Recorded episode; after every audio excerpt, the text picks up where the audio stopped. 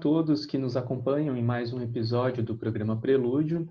É, eu me chamo Thiago Zandoná e, e, hoje estou novamente com a Camila Ferreira, né, para mais uma entrevista do programa. Dessa vez a convidada é a professora e pesquisadora Elaine Bering.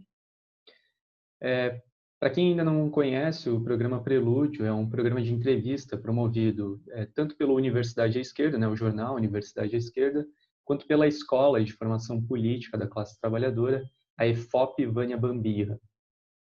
O intuito desse programa é discutir temas candentes, né, os principais temas da conjuntura atual, da conjuntura brasileira, tentar identificar as tendências, as correlações de força, debatendo as principais questões da conjuntura. Né? E para isso a gente conta sempre com a presença de um convidado. É, para quem conhece, sabe que a professora Elaine ela é uma referência nacional, sobretudo na área de serviço social.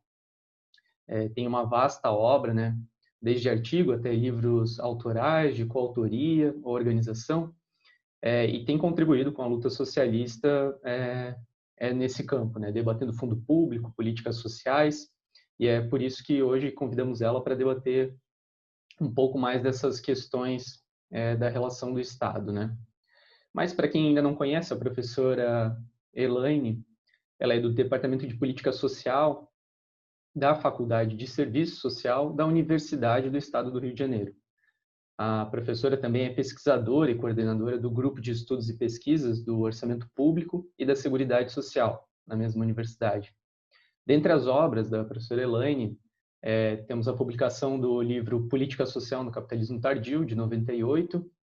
É, em 2003, a professora lança o livro que é baseado, na verdade, na sua tese de doutorado, né? Brasil em Contra-Reforma, Desestruturação do Estado e Perda de Direitos.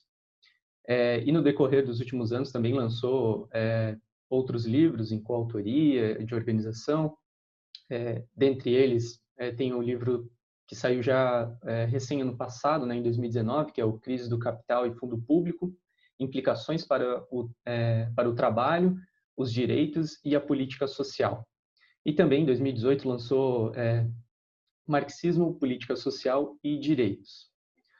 Bom, primeiro queria agradecer, então, professora, seja é, bem-vinda, boa noite de começar, queria saber um pouco quais são os seus campos de pesquisa, qual que é o seu foco de pesquisa atualmente. Muito obrigado. Seja bem-vindo. Boa noite, Tiago, Camila. É, quero agradecer ao convite de vocês para estar aqui hoje, batendo esse papo.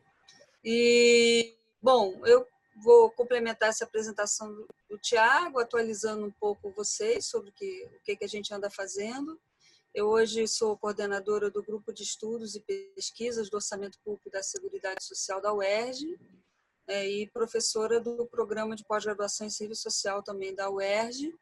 É, e agora, durante a pandemia, né, eu a, aproveitei esse tempo aparentemente mais livre, é só uma aparência, né, é, para finalizar um trabalho que eu vinha acalentando há muitos anos, que se chama Fundo Público, Valor e Política Social. Então, esse livro está no Prelo, né, foi submetido à, à editora Cortez, que vem publicando os meus trabalhos. É, nesse momento, ele está em avaliação para publicação. E, enfim, né, é um trabalho que eu venho escrevendo ele um pouco a conta-gotas é, nos últimos 12 anos. Né? Então, partes dele estão parcialmente publicadas em dispersas, coletâneas e tal, é, ou em comunicações, em congresso, e agora eu reuni tudo isso né, num, num livro né, que tem é, que, e que analisa inclusive esse último momento aí do Brasil, né, que é ultra neoliberalismo, neofascismo, contexto da pandemia, tudo isso já está presente é, nesse, nesse trabalho. Né? Então, vem, vem aí, para ser submetida à crítica. Bom, Elaine, acho que a gente vai poder tocar em alguns pontos, então, que você vai discutir no livro também. Para começar um pouco as questões, a gente queria discutir um pouco as alterações da relação do Estado com o capital, né?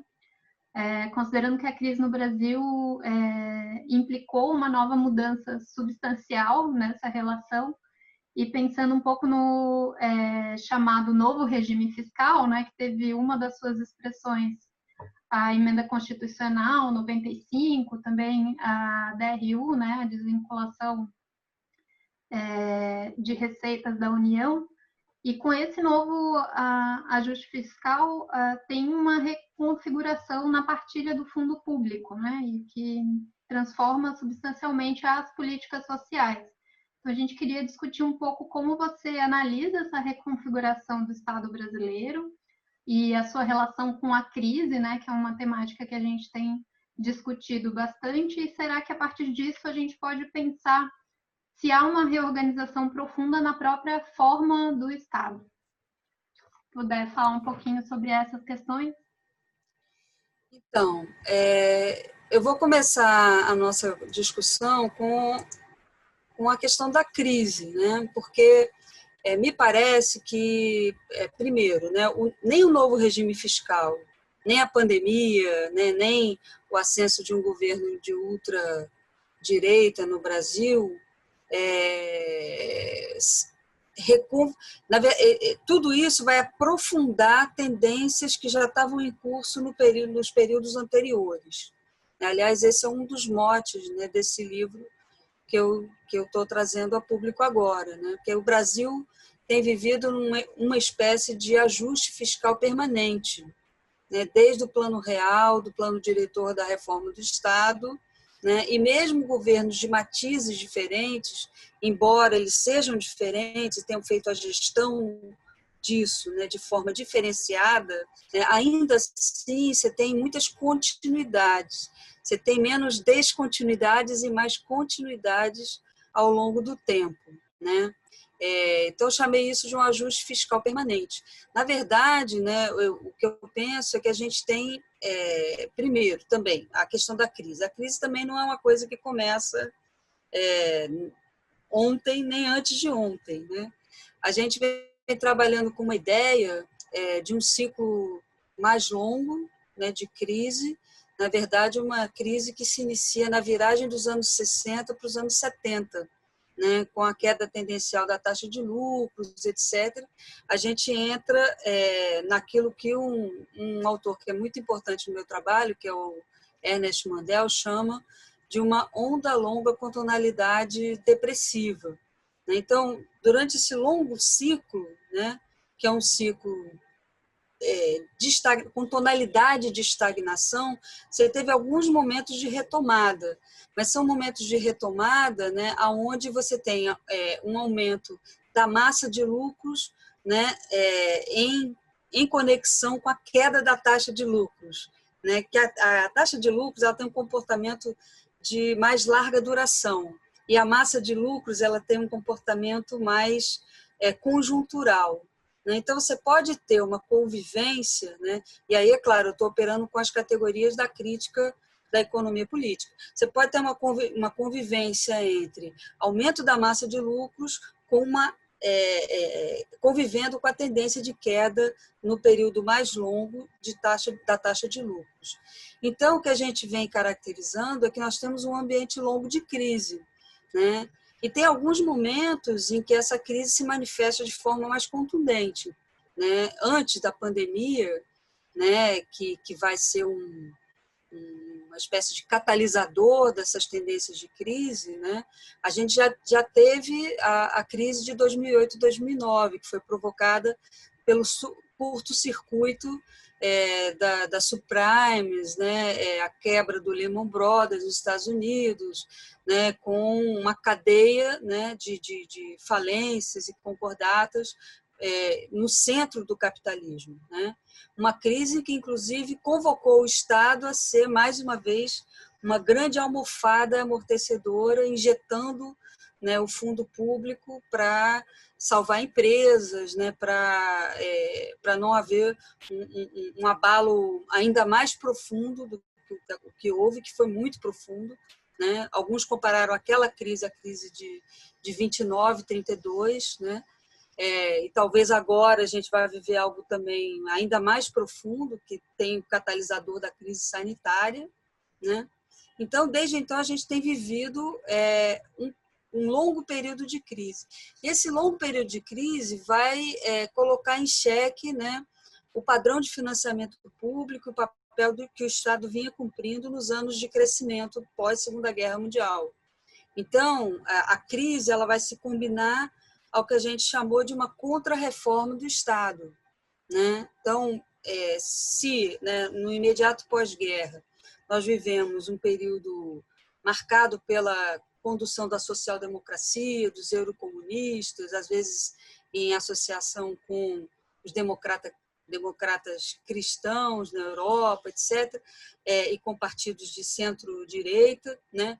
a gente viveu ali é, o, né, o, um padrão de financiamento público né, com uma forte injeção né, de recursos públicos, é, em combinação com o pacto fordista né, no mundo da produção, os ganhos de produtividade, né, é, a terceira revolução tecnológica, ou seja, se combinaram ali vários elementos né, que propiciaram 30 anos é, de, de crescimento. Né? Isso começa a se esgotar no final dos anos 60 e a gente entra nos anos 70 já em crise, vão, vão existir ali nos anos 70 tentativas de reanimação é, keynesiana, né, que não deram certo, e no final dos anos 70, né, os governos neoliberais começam a chegar com força no capitalismo central, depois do experimento chileno aqui com a ditadura do Pinochet, né, que, que, é, que é uma forte inspiração né, para o governo brasileiro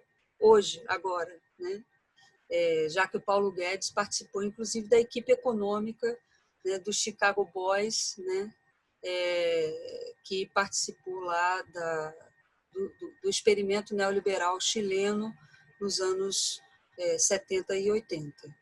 Tá? Então, é, é o que eu estou tentando sinalizar é, bom, é, essa mudança da relação entre Estado e capital, ou se a gente quiser dizer isso de uma outra forma, né? É, a requisição de que o Estado esteja é, é, como o Estado, o fundo público, né, esteja com uma sustentação né, é, para o processo de reprodução ampliada do capital em é, intensidade né, é, e, e profundidade muito maiores, isso começa né, a partir dessa mudança de ciclo, né, que vão começar essas requisições para o Estado. Então, é aí que o Estado social começa a ser atacado, né, até porque, para recuperar as taxas de lucro, que isso tem uma íntima relação com as mudanças no mundo do, do trabalho. Né? Uma das formas de contrarrestar a queda da taxa de lucros é exatamente ampliar as condições de exploração da classe trabalhadora. A única maneira de produzir valor é a exploração da classe trabalhadora. Né? Então, você tem toda uma construção né, para que a oferta da força de trabalho aconteça é, sem qualquer proteção, né, para que as, os trabalhadores aceitem qualquer trabalho em quaisquer condições. Então, isso vem combinado a uma expropriação dos direitos, mas também a um ataque aos salários, às organizações políticas da classe, né? É, tudo isso vem de forma combinada né, no contexto de uma imensa reação burguesa à crise do capitalismo.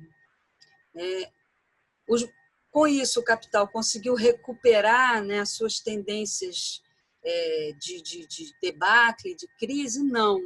Né? E aí é que está o grande mistério, né? porque essa crise do capitalismo, né, alguns autores vem caracterizando ela como uma crise estrutural.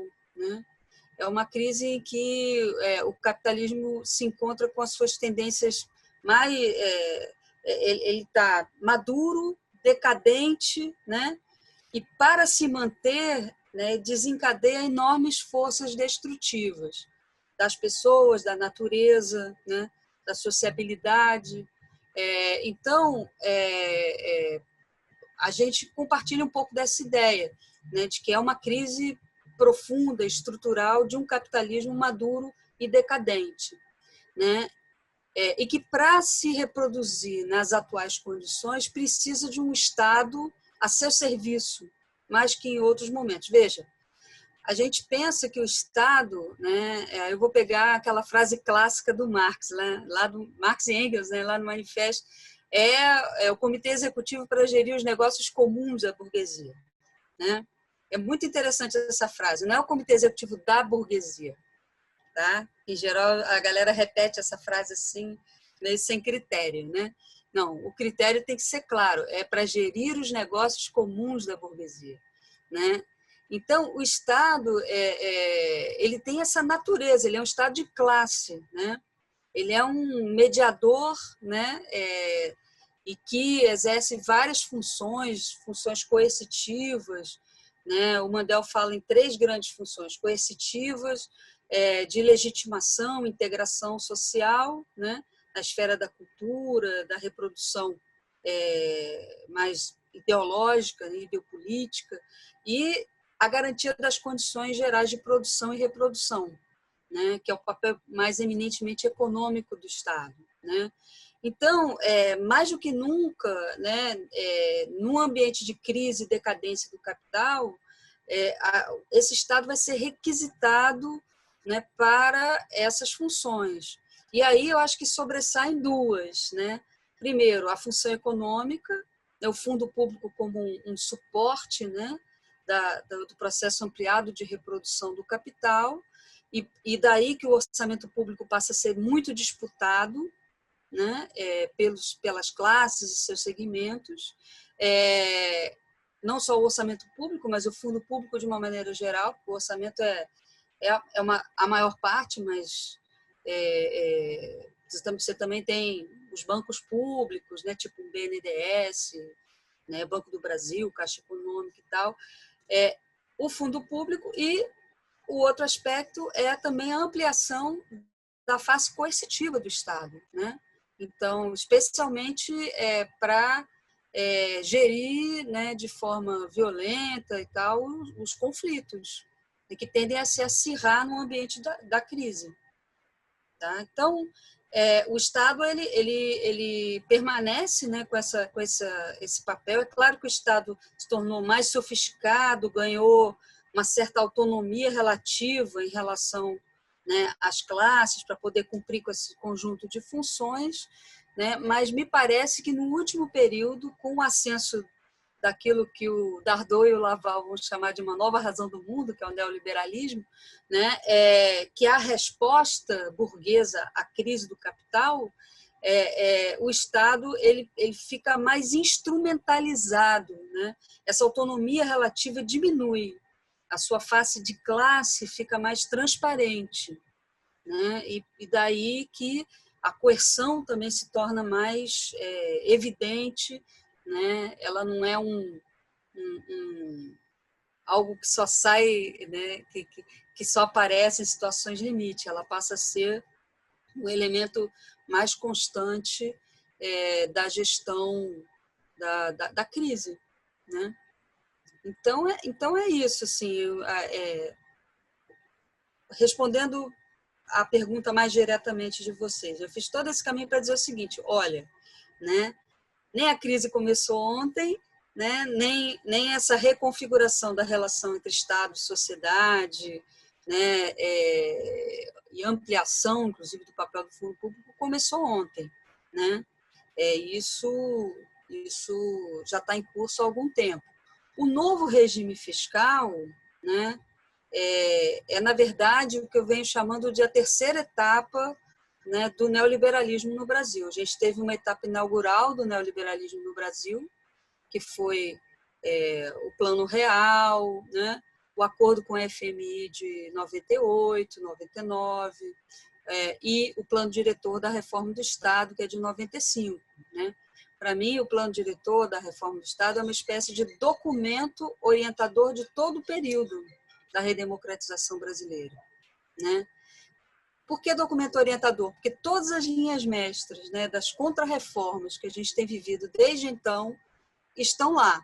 Né? Inclusive, a, a, as, as três contrarreformas, quatro, já estamos na quarta contrarreforma da Previdência, né? isso tudo já estava apontado ali Agora vem aí forte a questão do ataque ao funcionalismo público, ao RJU, que já estava apontado lá, né? Então, todas essas mudanças, elas já estão é, já estão ali apontadas. Então, é um é documento orientador de período. Mas, por exemplo, o programa de publicização, né? É, que supunha esses novos entes público-privados para gerir a coisa pública, inclusive no campo da, da saúde, da assistência e da educação. Né? As organizações sociais, né? as fundações estatais de direito privado, é, a EBSER, no caso da, dos hospitais universitários, tudo isso está né, tá ali como uma ideia-chave do programa de publicização. Né? A ideia é aumentar a eficiência do Estado a partir das parcerias público-privadas. Né? A pandemia se tem uma coisa que ela serviu para mostrar para a gente, é a ineficiência gigantesca né, das organizações sociais, né, que, é, por um lado, precarizam né, a, a, os contratos de trabalho né, é, do serviço público, e, por outro, são verdadeiras gambiarras de recurso público para os dutos da corrupção. Né? Então, além de, de, de, de, de ser né, é, porque é, é, é, meramente ideológico isso, né? Não, nada, nada comprova que necessariamente, obrigatoriamente, o, o Estado é, é, ineficiente né? e o mercado é eficiente. Né? Isso é, um, é uma montagem né? É, que eu acho que vocês, né? Pela idade de vocês, né, já nasceram escutando, já saíram do berço escutando. Vocês saíram do berço escutando duas coisas, né, que o Estado é ineficiente, que o mercado é eficiente e que a culpa de tudo é a previdência, a culpa da crise, que toda vez, né, vai, vamos fazer uma, uma reforma da previdência que depois disso nós vamos controlar o endividamento público, aumentar a eficiência do Estado para as outras políticas, não é isso? Já ouviram? E que existe um enorme déficit da Previdência. Isso é outra mentira de lavada. Bom, vamos lá. Qual é a próxima pergunta? É, para tentar entender um pouco a direção é, que se toma, né, que o Estado toma é, com relação às políticas sociais, é justamente importante entender é, como que funciona o orçamento público, qual é a repartição é, do fundo público, é, e queria te perguntar, então, nesse sentido, como que você avalia a organização é, do fundo público na história agora recente, é, tanto do que diz respeito, então, à, destinação em políticas sociais, como saúde, previdência, é, quanto também em relação à arrecadação. É, e aí a gente poderia pensar também em questões como a tributação, a reforma tributária que está em andamento. Então, se pudesse falar um pouco dessas questões. É, então, vamos começar pelo fundo público, que eu acho que é importante caracterizar o que, é que a gente está chamando de fundo público. Né? O fundo público é o meio pelo qual o Estado materializa, né, numa sociedade monetizada, né, as, suas, as suas atribuições. Né? Então, é muito importante a gente estudar a alocação, a, tanto a formação do fundo público, né, no caso, como ele se forma, que é pela pela capacidade extrativa do Estado, né, que é a tributação, né, nas suas várias formas, impostos, contribuições, etc., taxas e tal, então ele se forma a partir daí, e a sua locação, que é aonde ele é efetivamente aplicado. E quando a gente estuda isso, né, apesar de ser um pouco árido, mexer com aquelas tabelas todas, entrar no Siga Brasil e tal, a gente é, consegue não apenas compreender os números, né, mas é o, quais são os projetos societários né, que estão sob aqueles números. Né? Quem são as classes, segmentos de classe que estão efetivamente se beneficiando né, é, dessa tanto da, da, da, formação quanto da alocação do fundo público. Né? É, a gente vem tentando adensar essa categoria é, fundo público a partir da crítica da economia política. Né? Quando a gente vai por esse caminho, a gente vai ver que o fundo público ele, ele se compõe né? tanto é, da mais-valia socialmente produzida, né? que é o trabalho excedente, ou a parte excedente da jornada de trabalho, né? Então, a mais-valia socialmente produzida e que, é, e que depois vai se realizar na circulação, tá? É, e também ele se forma a partir do trabalho necessário, ou seja, do fundo de reprodução da vida do trabalhador, do salário, né? E aí, no caso dos trabalhadores, os trabalhadores são tributados muitas vezes é, na fonte, né, no próprio salário, como é o caso do imposto de renda, é, e muitas vezes, e na maior parte das vezes, e essa tem sido a tendência, né, eles são tributados sobre o consumo. Né? É, o que a gente tem observado no, no ambiente do neoliberalismo é que cresceu muito a tributação sobre o trabalho, né? ou seja, a socialização dos custos da crise para os trabalhadores via tributação. Né? Como? A partir do crescimento dos impostos diretos e indiretos sobre eh, os indiretos, a gente chama de, de tributação indireta, aquela tributação sobre o consumo. Né? Então, é, isso tem aumentado enormemente. Tanto é que, muitas vezes, programas de transferência de renda têm enorme dificuldade de serem programas redistributivos. Eles, às vezes, são distributivos né, de, de, de recursos, de renda, mas eles não são redistributivos no sentido de produzir algum efeito Robin Hood na sociedade. Por quê? Porque parte do que eles recebem de renda a partir do fundo público né, vai voltar para o fundo público como tributação.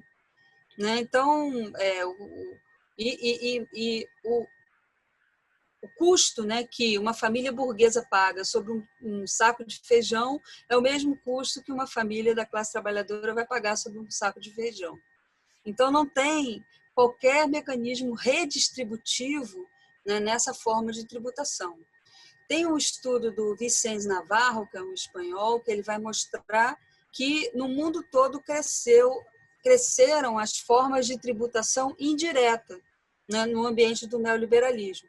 Ou seja, é, pegando né, parte do trabalho necessário, do fundo de reprodução dos trabalhadores, né, e jogando no bolo geral do fundo público, né, que é um compósito entre mais-valia e trabalho necessário, ou trabalho excedente e trabalho necessário. Né? É, as personas do capital, né, o capital é, industrial, o capital comercial, o capital financeiro, né, o capital é, é, monetário, mais, mais precisamente, né, é, elas vão ser tributadas né, também. Né? No caso, aí a gente está falando da tributação sobre o lucro, juro, a renda da terra, também os proprietários de terra, etc., né, vão ser tributados também. Isso tudo compõe o bolo do fundo público. Né? Composto o bolo do fundo público, isso vai ser alocado né, é, via orçamento público, via bancos públicos de investimento, etc. Isso vai ser alocado pelo Estado. E aí o Estado opera uma nova repartição. Né? É, ele, ele aloca, parte disso retorna para os trabalhadores na forma de salários indiretos, que são as políticas sociais, serviços, benefícios, né? e outra parte é, vai é, operar né, dentro do processo ampliado de reprodução do capital. Né? E o que a gente tem observado no último período é que a maior parte do fundo público é, tem é, servido, né, especialmente em países como o Brasil, por exemplo, né, da, e aí existe também a discussão da dependência, né, da, da relação de dependência, hierarquia né, de poder né, é, na, na economia mundo, o Brasil é, aloca né, é, aproximadamente entre 20, 25% e 35% todo ano né, do orçamento público para o pagamento de juros, encargos e amortizações da dívida pública. Tá? Então, é, o, o que a gente observa no caso brasileiro é que a maior parte do fundo público, né, esse é o primeiro item de gasto do orçamento brasileiro, depois vem a previdência, depois vem o resto, né? É, e aí no resto a gente bota saúde, educação, né? Olha só o que é resto, né? Mas primeiro vem esses dois itens, a previdência, é, na, na, minha opinião, deve continuar pública, né? É, enfim, né? E, e, e, os patamares né, de proteção previdenciária no Brasil são extremamente baixos, né? especialmente para os trabalhadores do regime geral, né? É, mas, assim, então aqui eu não acho que a saída para a crise ou para uma maior alocação do fundo público nas demais políticas sociais seja atacar a Previdência. Eu acho que seria atacar a dívida pública, né, que é o primeiro item de gasto, né, ano a ano. É, isso significa uma gambiarra de recursos aí de, de 600 bilhões né, todos os anos é, para o capital portador de juros, que são os credores da dívida pública. Né? É, dívida que foi contraída, bom, aí precisa de uma auditoria né? É, para a gente saber em que condições essa, essa dívida foi contraída e foi ampliada. Né? É, não é que os estados não devam ser impedidos de contrair uma dívida pública, mas é, ver essa dívida se por acaso, por exemplo, ela não é uma dívida odiosa, né? É, são dívidas contraídas, por exemplo, pelas, pelas ditaduras. Parte da dívida brasileira foi contraída pela ditadura, né? É, mas elas podem ser também dívidas ilegítimas, né? Que foram contraídas sem qualquer é, consulta, sem qualquer espaço democrático, né? De de decisão né, sobre os impactos, ou, ou, análise sobre os impactos dessa dívida né, pra, pra, para o país. Né? Então, esses conceitos eles vêm sendo é, levantados principalmente pelo, pelo grupo do CADTM, que é um, uma organização é, pela anulação da dívida dos países do terceiro mundo, né, e que participou, inclusive, da auditoria grega, participou da auditoria é, do Equador, né, e que vem sendo um espaço bem interessante para essa discussão sobre o papel da dívida pública né, é, e da, da, o que o Marx chamava da bancocracia moderna é, e, dos, e da lógica dos papeizinhos. Né? O Marx fala isso, os papeizinhos, ele fala com uma ironia muito grande, né? que na verdade, se tem um curto-circuito aí, esses papeizinhos de um dia para o outro não valem mais nada, né? É, porque a relação deles com a economia real é uma relação bastante mediada, né? É, são papeizinhos que são comprados e vendidos né, na, na, no universo do, do capital financeiro. Né, de, e hoje né, existe uma estimativa de que 60 bilhões né, do, equivalem, é, 60 trilhões equivale ao PIB mundial, e você tem circulando na forma de papeizinhos 10 vezes mais do que isso, ou seja, é absolutamente irreal. No entanto, esses papeizinhos estão aí, né, circulando, né, e pressionando as economias reais, né, é, para dar conta, né, do, do, do, da captura, né, que eles fazem né, de mais-valia socialmente produzida. Não sei se está muito claro isso, mas é porque essa conversa é, é complexa, né? É, é, meio, meio árida. Mas, é, no caso do orçamento brasileiro, então, só para fechar o, o, a lógica, né? no ambiente de um ajuste fiscal permanente, né, nós, nós é, apesar das mudanças de governos, tá? É, de matizes bastante diferentes. Né? É, a gestão petista acho que teve muitas particularidades, mas ainda assim eles não romperam com essa lógica geral. Né? Eles remuneraram é, de forma portentosa o capital portador de juros, né? os papeizinhos e tal. É, aquela carta ao povo brasileiro, no caso dos governos petistas, né? ratificou o compromisso com a estabilidade da moeda a qualquer custo. E eles fizeram, sim, alguns deslocamentos muito inteligentes né, de, de, na gestão pública, criaram coisas importantes, mas, mas não romperam com a lógica. Né? E aí, quando ela volta, ela volta de uma forma ainda mais é, intensa, visceral, né, veloz, que é o novo regime fiscal a partir de 2016, depois do golpe. Né? Mas para chegar aí teve que ter um golpe. No meio do caminho tinha uma pedra, como diz o poeta. Na verdade, tinha um golpe.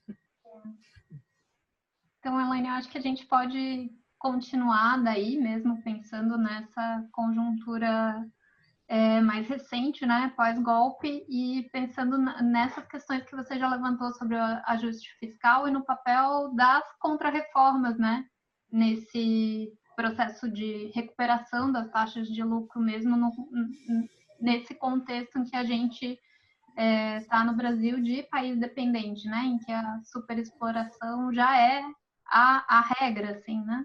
Então, como você tinha dito em relação das mudanças mesmo das configurações no mundo do trabalho. Então, nesse contexto, se a gente puder discutir um pouco mais, né?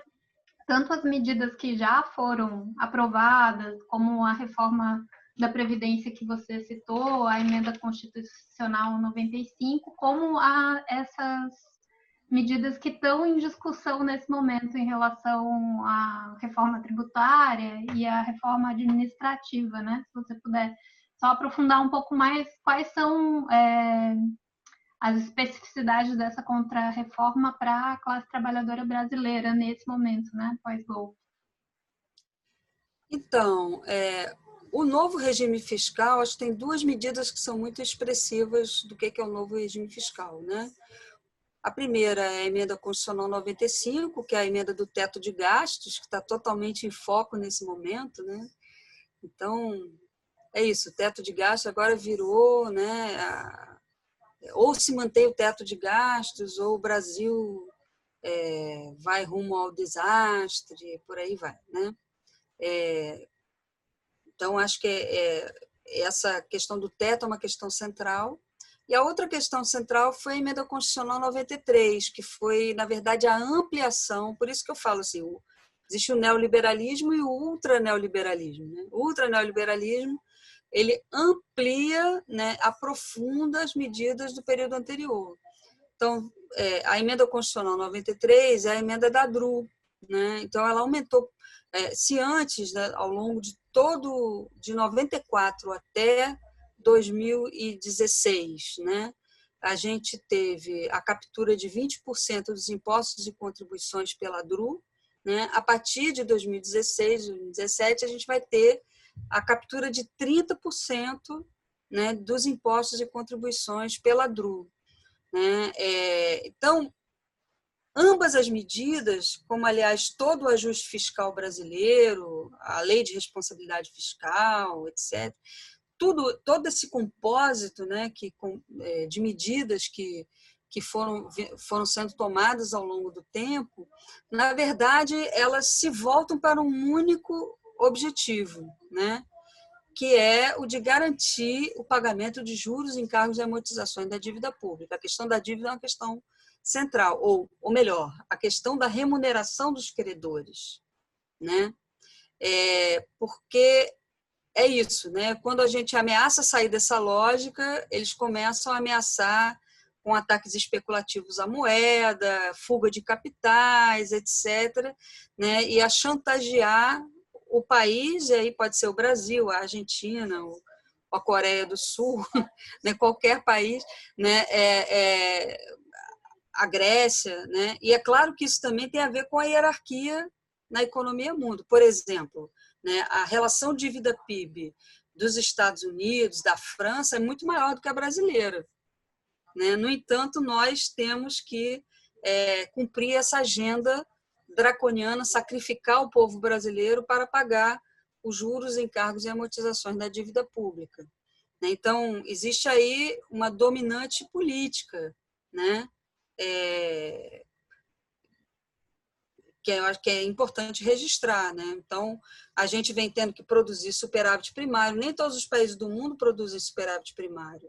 Né? O que é o superávit primário? É você tirar tudo que você gasta de dívida, ficam os gastos primários. Dos gastos primários, a gente tem que produzir um saldo positivo, ou seja, a gente tem que tirar na carne, produzir um saldo positivo que tem por único objetivo mostrar aos credores que nós temos capacidade de pagamento de dívida em caso de crise, né? É, e aí a DRU, né, é, e, esse, e esses, o teto de gastos que atinge apenas os gastos primários, não atinge os gastos financeiros, tudo isso se volta para proteger né, o capital portador de juros, que é o grande condutor, né, o grande condottiere geral desse processo. Né? Ele e seus prepostos. Né? No caso, o, o, Paulo Guedes é um grande preposto né, do, do capital portador de juros, inclusive com vínculos claros com o BTG Pactual, né, com o mundo da finança. Né? É, então, é isso, é, o, o, ajuste ele é todo direcionado para, é, mesmo ao custo do gasto primário, e o gasto primário envolve o pagamento do funcionalismo público, né, a saúde, a educação, a previdência, a habitação, o saneamento, né, tudo isso, mesmo ao custo disso, né, é necessário é, que a gente tenha um resultado positivo para mostrar nossa capacidade de poupança né? Poupança para quê? Para remunerar né, o capital portador de juros. É, então, o novo regime fiscal ele vem aprofundar tudo isso. Né? Só que com o ascenso de, do governo de extrema-direita, é, isso vai ganhar tonalidades ainda mais fortes. Né? É, primeiro que eles conseguem fazer a contrarreforma da Previdência. Né? E, é claro, uma grande um grande acordão nacional, né? Com o Supremo, contudo, que né, ele dá continuidade ao grande acordão nacional. Eles conseguem fazer uma contrarreforma da Previdência e muito dificilmente boa parte dos trabalhadores brasileiros vai poder é, ter acesso a, aos benefícios previdenciários. Né? Por, por quê? Porque você tem, teve, teve, ainda com o Temer, teve a contrarreforma trabalhista né, que precisa ser citada, né, porque porque ela precariza né, os contratos de trabalho, ela facilita as demissões, né? Então todas essas características de informalidade, de instabilidade, rotatividade no mundo do trabalho vão se impor de uma forma violenta, né?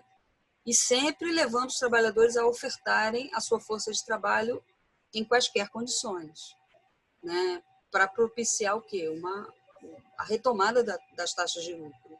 Né? Então, o fato é né, que é, é, esse, esse conjunto de medidas, né, na verdade, compõe um pacote completo.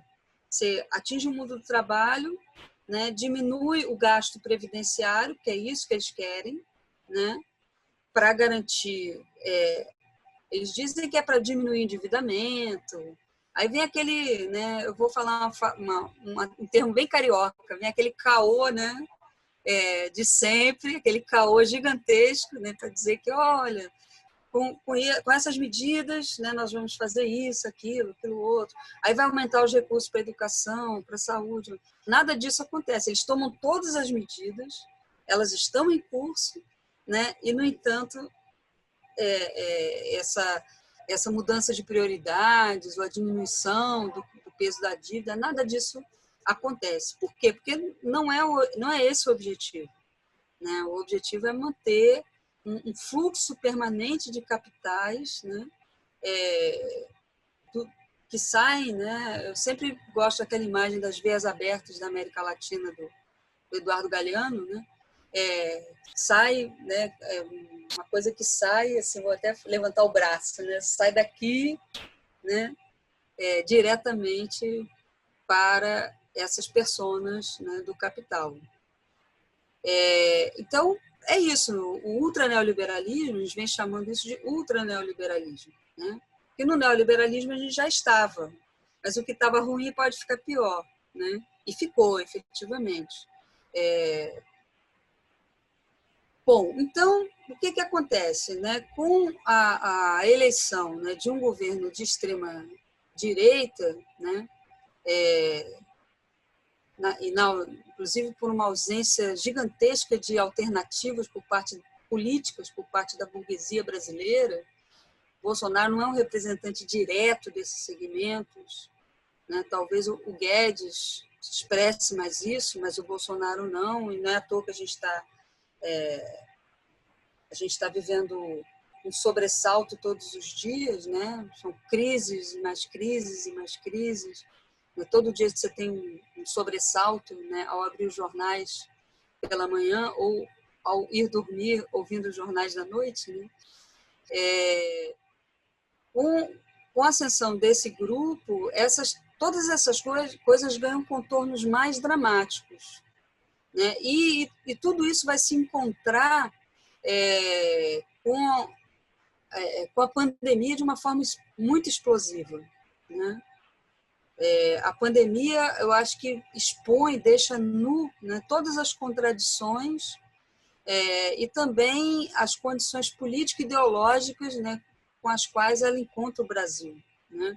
E que permitem, inclusive, que o governo tenha uma política genocida né, é, e, ao mesmo tempo, tenha a sua aprovação política ampliada. Isso é uma coisa, é um verdadeiro contrassenso.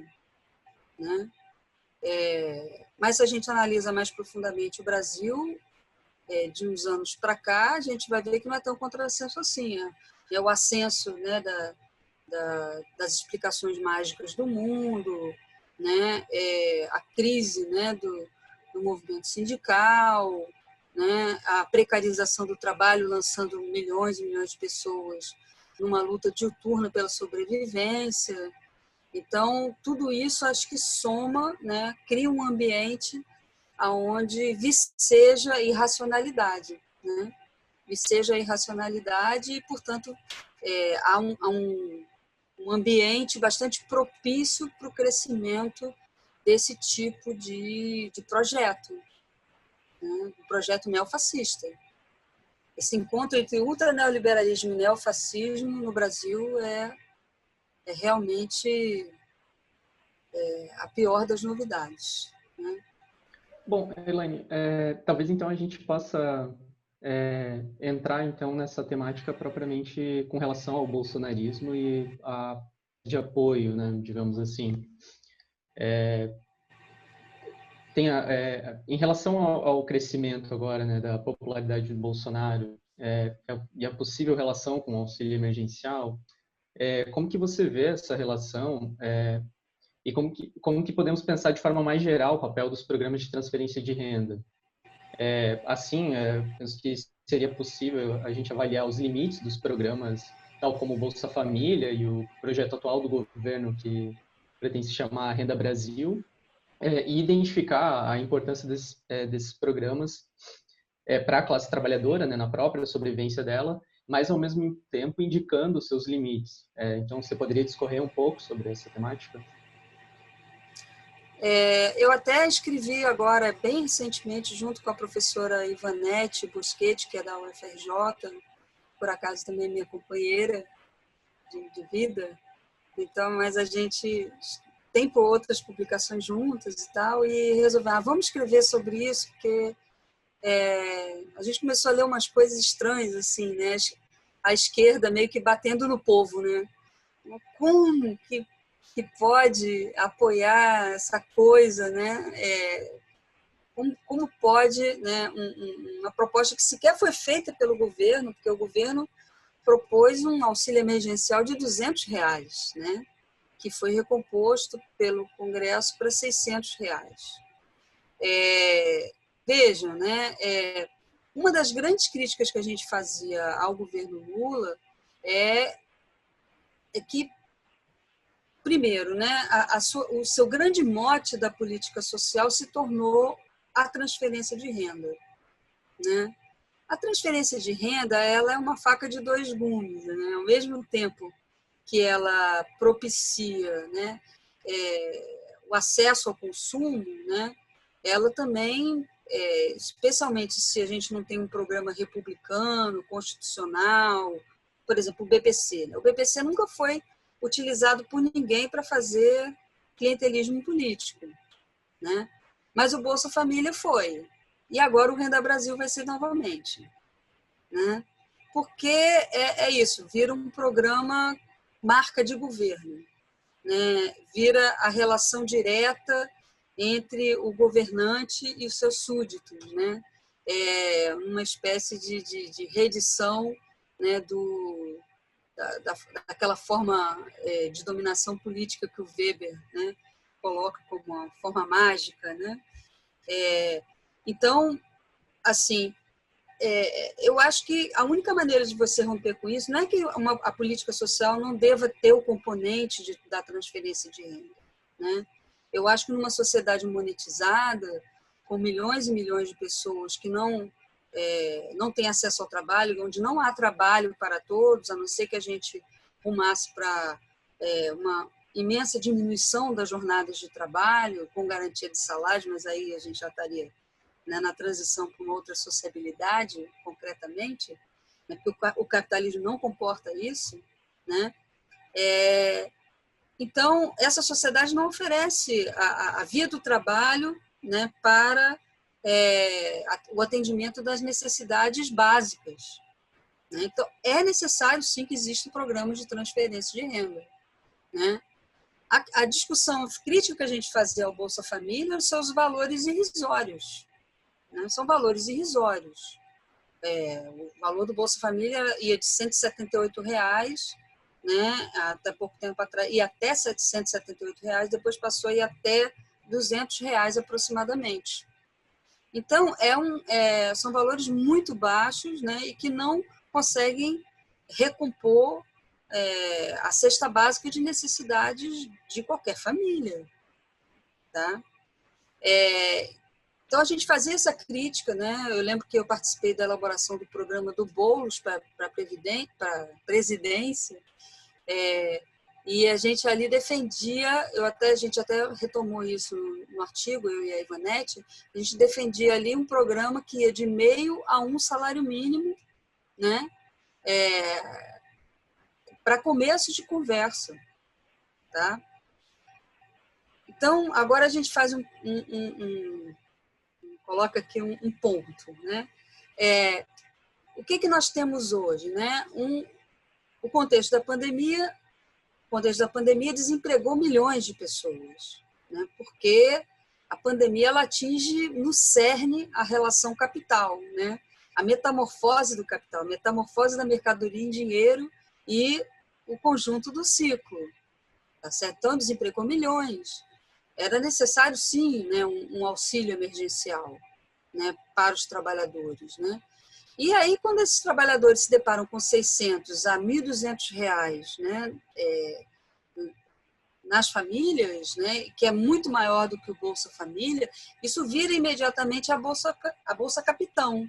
É assim que no interior, né, é, nos rincões mais é, empobrecidos do Brasil, está sendo chamado auxílio emergencial.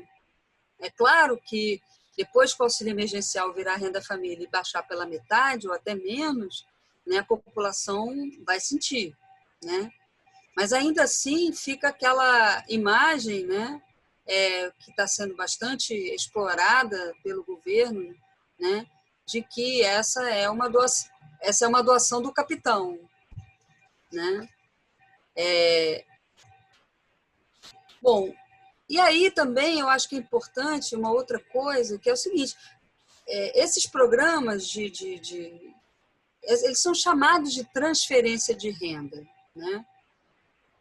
Eles, na verdade, alocam né, parte do, do fundo público, é, mas eles não são renda, né? eles são um auxílio, eles são um benefício.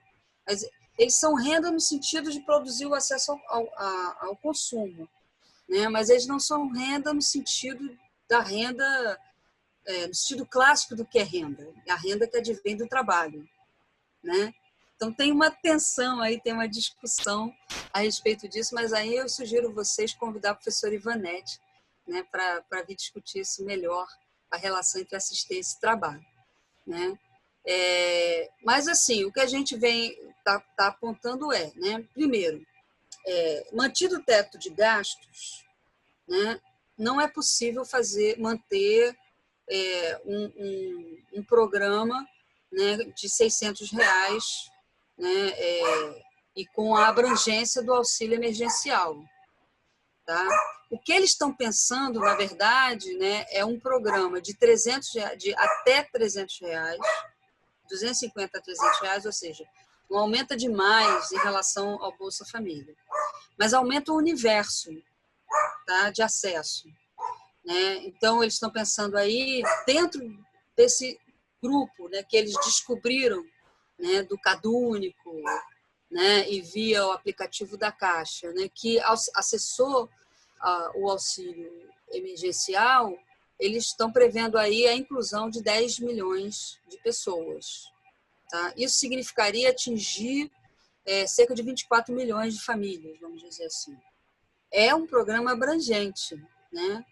E como no Brasil, de tanta necessidade, de tanta precariedade, em terra de cego, quem tem olho é rei, né? isso vale, valeu para o Lula e pode valer para o Bolsonaro, né?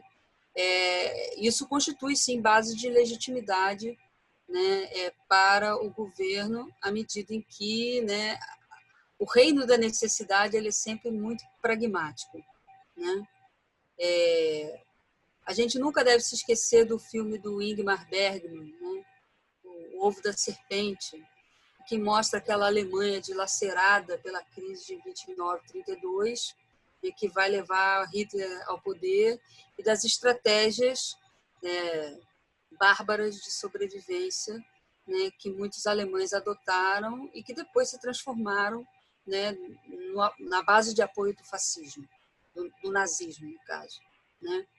Então, é muito perigoso né, o que está em curso no Brasil nesse momento, e a gente vai ter que ter um esforço muito concentrado né, dos, setores democráticos, de esquerda do país, né, para poder criar uma contenção ao avanço desses setores. O Chico também concorda comigo, né? Porque vocês estão ouvindo que ele está latindo. Tá certo. Eu acho que só para aprofundar um pouquinho, talvez, essa questão do, do bolsonarismo, né? É, e do aumento da popularidade dele e da discussão que tem sido feita também em relação à possibilidade de, uma, de um fechamento do regime, né? Eu queria um pouco discutir como é que você avalia isso, se você atribui a, apenas ao, ao auxílio emergencial, a outros fatores também, né? É, presentes esse aumento de, de popularidade e como isso pode ou não interferir nesse fechamento possível de regime, né? É, eu penso que a gente teve um momento bastante crítico agora em maio, né, de uma tentativa real de, de fechamento, né, é, inclusive de reunião com setores das Forças Armadas né, para fechamento do STF. Né? Então, nós vivemos uma situação bastante difícil e, e é, nesse momento. Né? Isso se combinava ali também com a, a tentativa de mobilizar as tropas das PMs estaduais né? para um apoio a a uma perspectiva de fechamento, né? o Bolsonaro indo para manifestações pedindo fechamento do Congresso, do STF, ou seja, é uma clara apontando para uma clara ruptura institucional, né, e antidemocrática, tá? É, então, eu acho que a gente esteve diante disso, né? Houve uma reação dentro das instituições é, para a contenção do pior. Né? Eu acho que a prisão do Queiroz né? É, e, e, uma certa luz né, sobre as relações entre a família Bolsonaro e as milícias, né? Tudo isso é, colocou uma certa é, contenção, né? inclusive da, da incontinência verbal do presidente, né? É, mas é, nós, nós, temos um problema que é, que, é, que é anterior. Na verdade, o neoliberalismo ele, ele tem uma convivência muito tensa com as instituições democráticas. Né? O historiador Felipe Demier ele vem falando da blindagem da democracia. Né? É, o Estado democrático de direito ele é, entraria em contradição com as necessidades né, de, é, de, de, de, restrição né, da, de, da liberdade de, manifestação, de expressão, né, é, ou, ou, até a, restrição das liberdades democráticas, das liberdades políticas, né, de candidatura, por exemplo. Me parece que foi um atentado às liberdades democráticas a prisão do Lula pelos argumentos alegados na, naquele momento ali.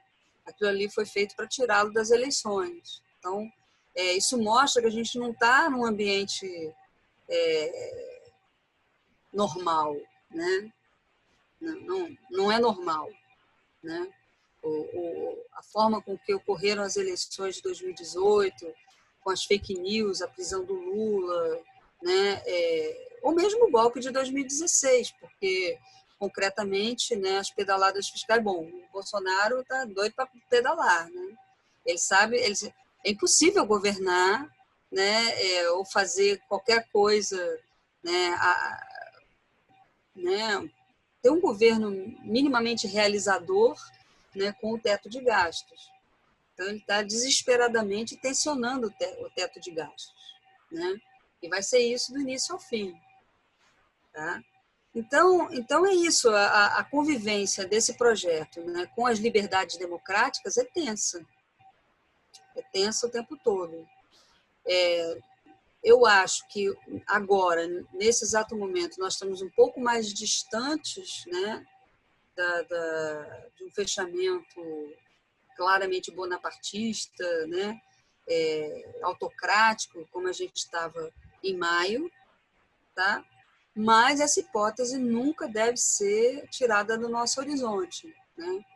porque é, toda vez que a, a família né, é colocada contra a parede, eles reagem, eles reagem de forma bastante forte também, né? e, é, e ameaçam as liberdades democráticas né, e contam com o apoio de segmentos militares, mantido o teto de gastos, contam com o apoio de segmentos da burguesia, é, sobretudo do, do, dos bancos, né, do, do rentismo, etc.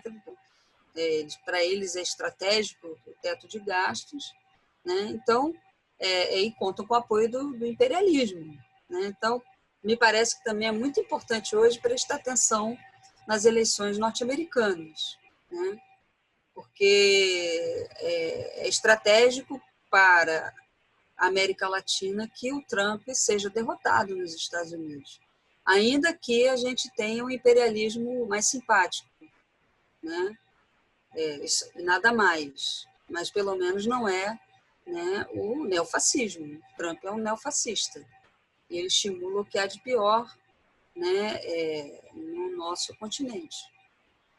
Né?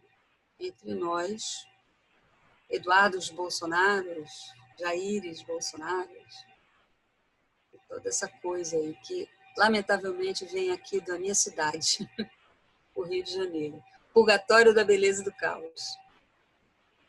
É, professora, é, acho, acho que ajuda a, a pegar algumas questões é, com, com relação a, ao bolsonarismo e a possibilidade de fato de, além de conseguir um apoio é, da, de uma fração da classe trabalhadora, de conseguir mobilizar essa fração é, para uma, uma demanda de, de um golpe, né, por assim dizer. É, e em contrapartida, a gente tem, na verdade, uma esquerda que, a nível nacional, tem dificuldade, está tendo muita dificuldade de se contrapor, né? Não à toa que as figuras que têm aparecido no cenário como figuras de oposição ao governo têm sido praticamente o STF, o Congresso, é, os governadores, na sua maioria governadores de direita. Então, há, há uma dificuldade da é, de conseguir apresentar um projeto a nível nacional numa direção é, totalmente oposta, né? E é nesse sentido que eu quero é, fazer sua, é, essa pergunta. É, quais seriam os caminhos, então, é, para a esquerda para combater a crise econômica no país atualmente? É, nesse artigo que você citou, no, do Esquerda Online, você menciona, você, a Ivanete, menciona medidas orçamentárias né, que deviam ser pautadas pela esquerda. Uma delas é a revogação da EC 95, que você já citou, é, o taxamento de grandes fortunas, a suspensão do pagamento de dívida. Eu queria saber, então, é, qual que é a relevância dessas pautas para o cenário atual e se, além dessas medidas no campo orçamentário, é, quais outras ações a esquerda precisaria pautar para apresentar um projeto substancialmente diferente? Bom, primeiro, assim, que, que eu acho que além da, da, da questão do impacto do auxílio emergencial e do futuro Renda Brasil, né, é, eu quero registrar aqui a importância da agenda conservadora dos costumes, etc., que, que não, não são um componente é, desprezível né, desse projeto, longe disso. Né, o que a gente assistiu agora em relação a a menina de 10 anos, né, que, que sofreu estupro e que teve o direito ao aborto legal, né, e, to, e tudo que girou em torno dessa, dessa questão nos mostra é, as bases de legitimidade desse projeto, né? Assim, as manifestações horríveis nas redes, né? É, embora eu acho que tenha a, a coisa tenha tido uma solução né, democrática, né? É, mas a, a, escandaloso, né? O, o, componente destrutivo e de controle dos comportamentos, né? É, e machista e misógino, né? É, de tudo que cercou essa essa questão, tá? Sem falar da, da, da de, de, de, do setor público, do Estado, ter disponibilizado informações sigilosas né, sobre uma criança. Né? É, assim, é verdadeiramente é, é enojante, né? uma coisa que enoja a gente. Né? É, mas isso não é pequeno, né? é importante sinalizar. Eu acho que uma, uma das grandes falhas, né? eu acho que do, inclusive da esquerda no poder, né, que foi os governos de coalizão de classes do PT, né, mas é, foi um certo abandono né, do, da, da disputa no, no, chão, né, da disputa na base, da disputa é, nas comunidades, né, é, e uma hipervalorização da disputa institucional né, e eleitoral. Acho que o resultado disso a gente está colhendo hoje né? É, que, bom, os programas, de, a transferência de renda se tornou acesso ao consumo. Né? O acesso ao consumo se torna né, uma, uma chave ideológica para o individualismo, né, para, para o fetichismo da mercadoria, né, de todos esses elementos que não somam para uma agenda né, é, pública, comum, né, de acesso ao que é comum, não, nada disso. Né? essa hipervalorização da transferência de renda tem esse lado também. Tá? O fato é que, que é, se, se, a transferência de renda tem um lugar num, projeto de esquerda, e eu acho que ela tem, né, uma transição, né, o que a gente tem que valorizar mais no projeto de esquerda são os serviços e a oferta pública e gratuita de serviços e de acessos né, aos direitos.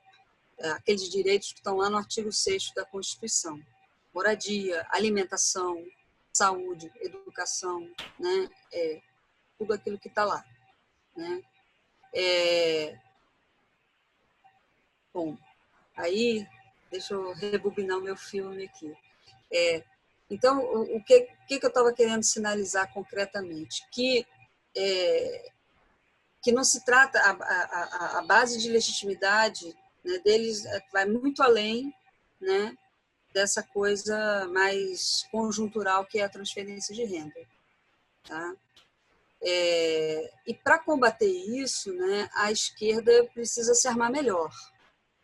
Né, do que, que eu estaria falando? Assim, além de, do ponto de vista programático, acho que nós temos programa. Inclusive, programa meio assim, de transição né, para outro lugar. Nós temos programa. Né? Acho que a, a, o programa da eleição do Boulos, mas não só mesmo, a gente juntar a programática do, da, do Boulos, com né, os movimentos sociais, etc. A gente tem programa. Eu acho que o nosso problema não é falta de programa. Acho que o nosso problema é outro, é de, da dificuldade de constituir uma frente única né, dos trabalhadores né, que, que tenha condições de disputa social, não só eleitoral, né, mas uma disputa social mais permanente para derruir essas bases de legitimidade é, do bolsonarismo, né? ou, ou, da, ou da direita. Tá? Porque o bolsonarismo estrito senso, né, que é a turma mais raivosa, eles são aí uns 15, 17%. Né? Mas eles mobilizam uma franja mais ampla, né? que não necessariamente subscreve tudo que o bolsonarismo diz, mas que subscreve uma parte. Né? Então, para disputar isso, eu acho que a gente tem que ter estratégias mais agressivas de mídia, né, de educação popular, de mobilização social, é, além de construir candidaturas o mais unificadas possível, né? Porque também, se a burguesia saiu muito fragmentada é, nesse processo de, de redemocratização do país, né, a esquerda também saiu muito fragmentada, né? E, e inclusive corroborou muito para isso, né, os nossos tempos de neoliberalismo de cooptação, né, como diz a, a Juliana Fiuza, também num artigo recente lá no Esquerda Online.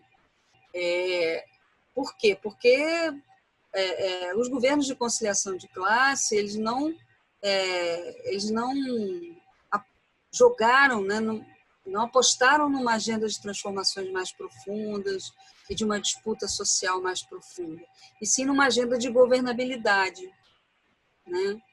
É, na corda bamba da governabilidade. O fato é que, a gente sai disso muito fragmentado né? e com dificuldade de compor frentes é, programáticas, né? eleitorais ou não. Tá? Eu acho que isso vem mudando, inclusive pela pressão da conjuntura, né? É, a partir da articulação de atos conjuntos, né? atos virtuais, atos reais, atos manifestos, né? que são essas coisas meio, parece uma instalação, né? É, eu, né? dentro da, das condições da pandemia. É, e agora, nas eleições municipais, eu acho que tem aí uma oportunidade interessante para uma renovação, inclusive, no campo da esquerda, né, e de constituir figuras públicas é, que produzam um certo arejamento do ambiente dentro da cena da esquerda também. Eu acho que a gente precisa né, sair um pouco né, dessa, é, desse salvacionismo lulista. Né? É, Lula né, é, é a é a redenção, né? É, eu acho que não, que não é. Né? O tempo do Lula já, já passou, né? É, embora ele, com todo respeito à figura pública dele, né? É, a importância que ele tem para o país, tudo isso, mas eu acho que não, acho que é, é um momento de arejar a cena no campo à esquerda. Né? Sem falar que o projeto dele está longe de enfrentar essas pautas que a gente está sinalizando aí né? a questão da dívida, a questão da auditoria, né? É, a ruptura né, com a lógica do ajuste fiscal permanente, um aporte de recursos muito significativo para as políticas sociais, para a ciência e tecnologia, né? É, enfim, eu acho que essa, essa agenda, ele, ele concretamente, ele não, eles não enfrentaram durante os 13 anos que tiveram no poder, eu acho que continuam muito recuados né, em relação a, a esse enfrentamento. E a gente tem coisas mais à esquerda que estão tentando se configurar como alternativa. Né? Eu penso na candidatura Boulos é, Erundina em São Paulo, que eu acho que pode trazer surpresas. Né? É, aqui no Rio, a, o PSOL, a Renata Souza. Eu acho que o PSOL é, é a, a, novidade à esquerda, embora com muitas dificuldades. Né? Quem está falando aqui é uma militante, né? não é só uma professora. Então eu vivo essas dificuldades, não é? Não estou falando de fora, estou falando de dentro, né? É, acompanhei a formulação do programa do Boulos, tivemos muitos embates na discussão econômica. Né? Então, não é simples essa construção, mas ela precisa ser alimentada, né? É, e, e dentro da, de, um, de uma democracia, é, uma democracia dos trabalhadores, de uma lógica democrática né, de debate, de embate, de construção, etc. Só assim que a gente sai dessa arapuca. Bom, Elaine, eu queria, é, já encaminhando para o final, né, que a gente tem conversado em torno de uma hora, queria te agradecer muito, né, a, as tuas contribuições para a gente pensar um pouco nessa complexidade do Estado, né, da, e da relação com as políticas sociais.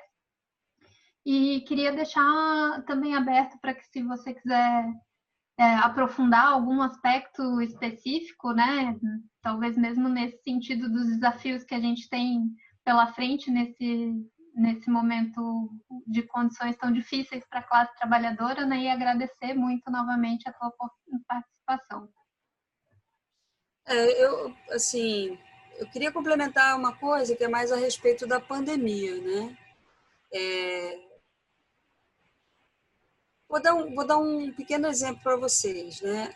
O, o, a proposta orçamentária que o governo Bolsonaro apresentou para 2020 diminuía os recursos da saúde em aproximadamente 15 bilhões.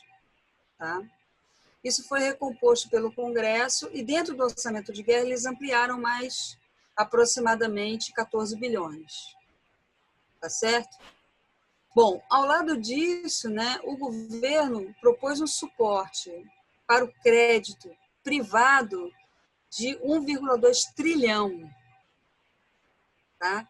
Eu acho que esse, esses números mostram para gente o lugar onde esse governo está. Né? É, e que o negacionismo da pandemia se combina com um projeto econômico, né? que é um projeto destrutivo, um projeto é, alguns têm chamado de necropolítica, eu ainda não me apropriei suficientemente desse conceito, né? mas eu não tenho nenhuma dúvida de que a morte é um componente estruturante desse projeto, seja por bala, né? É, é, susto, bala ou vício, né? aquela música do morrer de susto, de bala ou vício, né? no caso de ou vírus, né? É, é um componente estruturante desse projeto. Os caras conseguiram é, convencer a população né, de que a economia é mais importante do que a vida. Parte da população está se comportando dessa forma, mesmo que seja um suicídio né, para alguns. Então, é, isso mostra para a gente o lugar onde o governo está e a seriedade, a gravidade né, do momento é, que está, que tá, o desafio que está para nós. Né? para a geração de vocês e para mim, né? para nós todos que estamos vivos, né? apesar de tudo. Né? É, então, o que eu penso é isso, é que é, é, as disputas que, que, que vão vir são disputas muito duras, né? Que podem resultar né, numa ruptura com os, os, parâmetros da ordem democrática, ainda que a gente faça críticas à democracia burguesa, etc. Mas eu acho que esse momento é um momento que a gente precisa defender as liberdades democráticas mais elementares. Nós estamos lidando com o fascismo, né? ou as novas formas do fascismo, neofascismo, né? É, mas talvez também seja um momento que nos reserve surpresas do ponto de vista do né, dos de baixo, né? Porque tem muita coisa acontecendo também. Tem movimentos das mulheres, tem movimentos antirracistas, né? tem, tem, tem movimentos dos trabalhadores, por exemplo, os entregadores é, de aplicativos, foi novidade né, nesse período. Então, a gente também está vendo outras coisas acontecerem. É preciso estar tá muito atento aos sinais, né? É, porque tem coisas importantes acontecendo. Né? No meio disso tudo, é, a gente conseguiu coisas como, por exemplo, é, na cidade de São Paulo, evitar os despejos, né? é, conseguiu coisas como, por exemplo, é, diminuir as ações policiais nas comunidades no Rio de Janeiro, né? É, no meio da pandemia, é, do governo do nosso neofascista corrupto de plantão aqui. É, então, tem coisas importantes acontecendo no campo também das resistências. Né?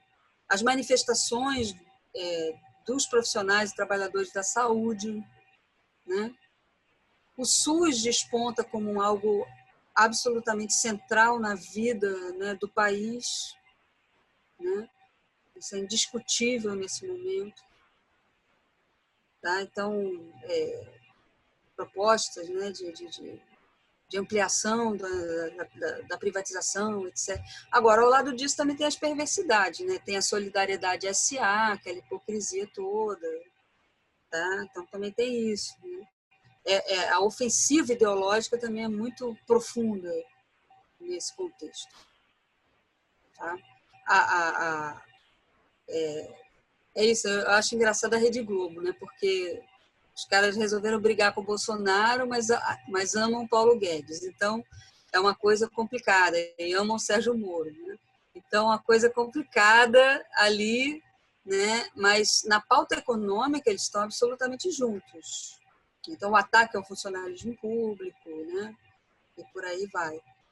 Então, assim, é, o que fica para a gente é que nós temos desafios muito grandes. Né?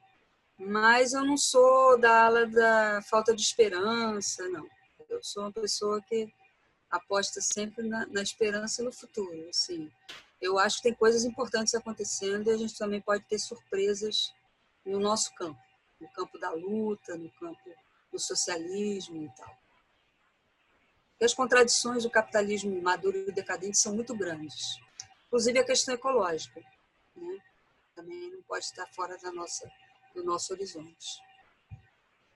Só tenho a agradecer, professora é, Elaine, é, por ceder seu tempo. Acho que foi uma entrevista bem é, proveitosa e certamente será de grande valia para os que nos acompanham. É, e pediria então para quem acompanha a entrevista do Prelúdio é, curtir a entrevista, ajudar a gente a divulgar essa entrevista tanto em vídeo como em podcast.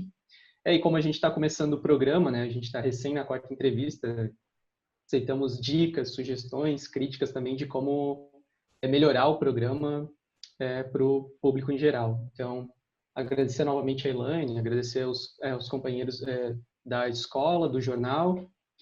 E é isso. Até a próxima, então. Obrigada a vocês, obrigada pelo convite. Valeu demais. E vamos que vamos. Viu,